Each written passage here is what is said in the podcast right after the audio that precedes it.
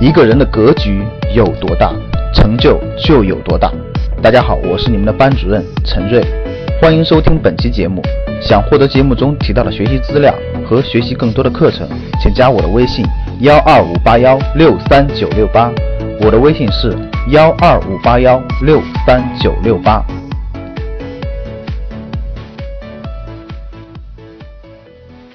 最近这段时间，国内乃至世界的经济都非常的不好，简直是糟糕透了。无论是大国间的博弈、贸易战、人民币汇率问题，还是各种内部的经济调整啊、市场投资啊、楼市、房市的变动啊、债权问题等等，都出现了不小的波动。看着一片片下跌的各种指数，恐慌的情绪似乎一下子又在投资市场当中蔓延开了。第一部分，市场下跌怎么办？好恐慌的。典型的情绪呢，就体现在典型的粉丝问题当中。经常会有粉丝问我这样的问题：老师，现在市场跌得厉害，有点恐慌了，我们到底应该怎么办呢？其实呢，遇到这类问题，我都不会着急回答。我们先来思考这么一个问题：好像总有那么一部分人在市场下跌的时候非常淡定，甚至有点开心，这到底是为什么？搞清楚了这个问题，自然我们就会应对恐慌了。那么，当市场恐慌的时候，这部分人很淡定，到底是为了什么呢？因为很简单，他们的投资做好了提前的布局，其中的奥秘又是什么呢？说出来可能大家都会不相信的，因为其中的道理就如同早睡早起身体好一般，估计大家都不会相信，估计大家都不会去接受，因为它太简单。我们来看看世界第一的投资大亨沃伦巴菲特他是怎么做的。他有一句耳熟能详的名言，叫做“别人贪婪我恐慌，别人恐慌我贪婪”。结合他过去十几年的战略投资，我们来解释一下他具体的操作方法。当市场疯狂上涨的时候，别人都流着口水进入市场想捞一笔的时候，巴菲特会紧张会不安，会很冷静的慢慢的退出市场。当市场恐怖下跌的时候，别人都哭着喊着要割肉跳楼的时候，反而巴菲特会非常沉着冷静，甚至有点开心，因为这时候他有机会再次进入市场捡起别人不要的或者散落的黄金啊。而这个道理，如果我们用减健康的减肥健身来说的话，可能就是这样的：当冬天别人都不去减肥健身的时候，你去努力健身减肥；到了春天开始露肉的季节，你可能已经比很多人领先一大步了。而大部分人都是说，到了春天想起来说原来自己胖了很多，赶紧去减肥，匆匆忙忙去减肥。一来春天不是减肥的季节，效果不太好，燃脂效率很低；第二个，跟那些前者牛人相比，已经晚了一大步了。而投资市场，如果你比别人晚了一大步，那么咱们可能就会沦落为别人的所收割的韭菜。你说对吗？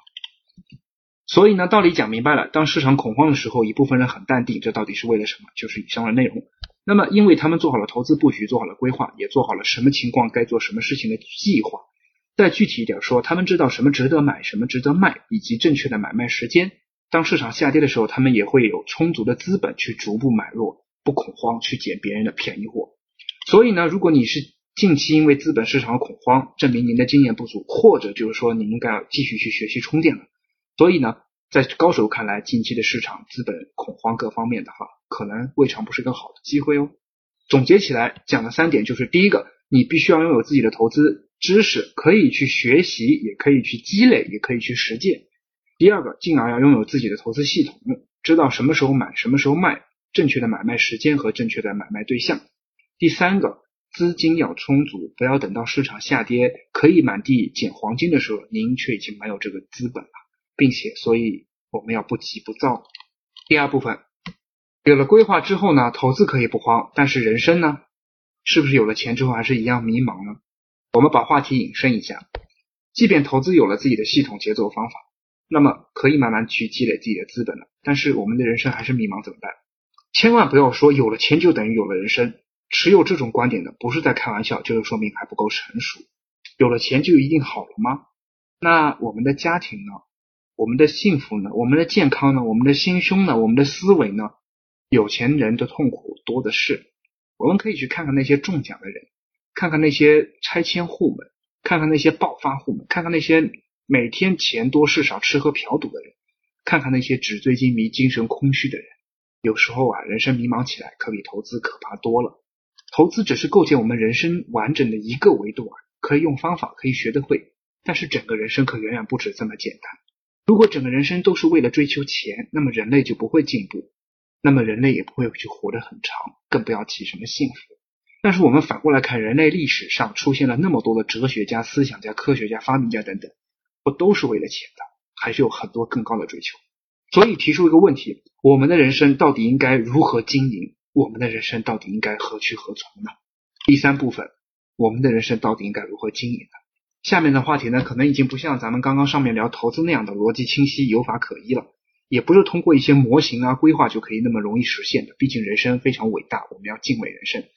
接下来可能就是一壶茶、一张桌、一把蒲扇，和大家一起聊聊天儿，聊聊比投资更具艺术性的人生，聊聊如何使我们的人生更有充实的意义，变得有法可依。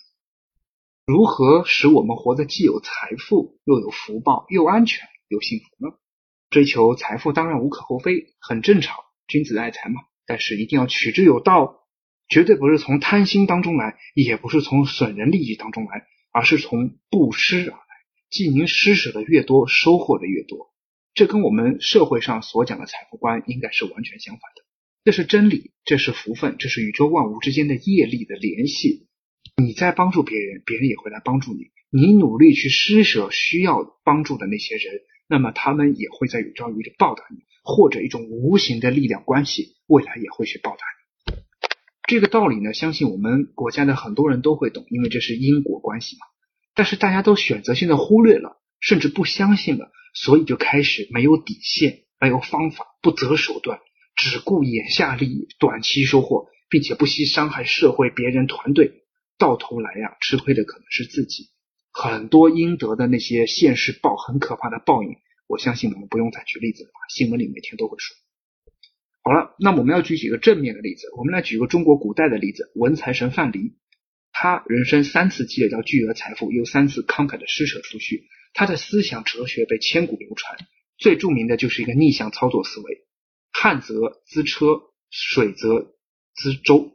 不好意思，说到了旱则资舟，水则资车，这样的逆向操作思维可比巴菲特早了两千五百多年。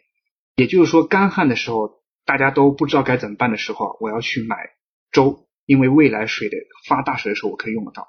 而发大水的时候呢，大家都想来买船的时候呢，我反而要去买车，这样等到水大水退了之后，我可以去做这样一笔买卖。其实就是在逆向操作的这么一个思维。来供大家去选择，其实跟巴菲特投资方法是一模一样的，只是比巴菲特早了两千五百多年，并且呢，他的福报还远远不止于此，因为他娶到了中国历史上数一数二的小姐姐西施。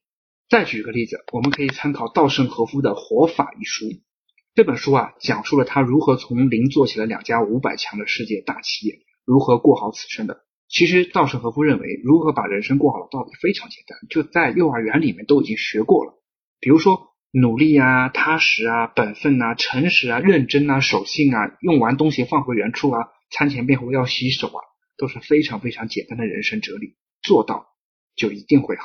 这就好比早睡早起身体好一样的。我们最后再举个例子，美国国父本杰明·富兰克林的名言：“我从未见过一个早起、勤奋、谨慎、诚实的人抱怨命运不好。良好的品格、优良的习惯、坚强的意志是不会被所谓的命运击垮的。”总结起来说一句当下非常流行的话，就是我们的人生要求但行好事，莫问前程，或者也可以说但行好事，无问西东。